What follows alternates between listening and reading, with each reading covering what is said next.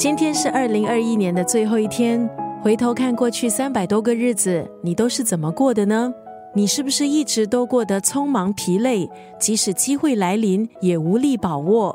一日之计在于晨。如果想整顿新一年的生活，今天在九六三作家语录，让你参考一下这本书中的建议。今天在空中要分享的文字，出自日本禅学大师生野俊明的著作《晨活三十分钟，九成的烦恼会消失》。在书里，日本禅学大师生野俊明他建议我们每天早起三十分钟，因为每天早起三十分钟，一年就能拥有一百八十小时的自由时间。因为身心灵最佳的时段是在早晨，洗涤心灵，自我对话，呼吸清晨新鲜的空气，让我们可以发现全新的自己。所以生野俊明建议。养成早起的强习惯，达成一天的高效率，这样子每天就可以维持最佳的状态，幸福有感。在书里的其中一个章节，生野俊明也建议早起三十分钟，在早晨时间可以培养哪一些禅式好习惯，包括十分钟晨间打扫，远离电视电脑，倾听自然的声音，用书写来锻炼身心等。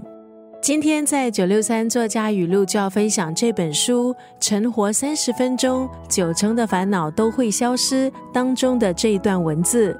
充实一日之计的早晨时光，让身体和精神在完整准备的状态下度过一整天，等同于掌握了幸运的准备作业。幸运只眷顾准备好的人，这句话是法国细菌学家路易巴斯德的名言。意外的是，这句话和禅宗的思维竟是完全契合的。禅宗认为精神还有身体无法切割，所以作者生野俊明就说：只有在身心皆处于准备齐全的状态下，才能够吸引幸运驻足停留。而如何让身心都处于准备齐全的状态？尝试早起三十分钟，在晨间养成好习惯。就可以整顿身心。今天在九六三作家语录分享日本禅学大师生野俊明的著作《晨活三十分钟，九成的烦恼都会消失》当中的这段文字：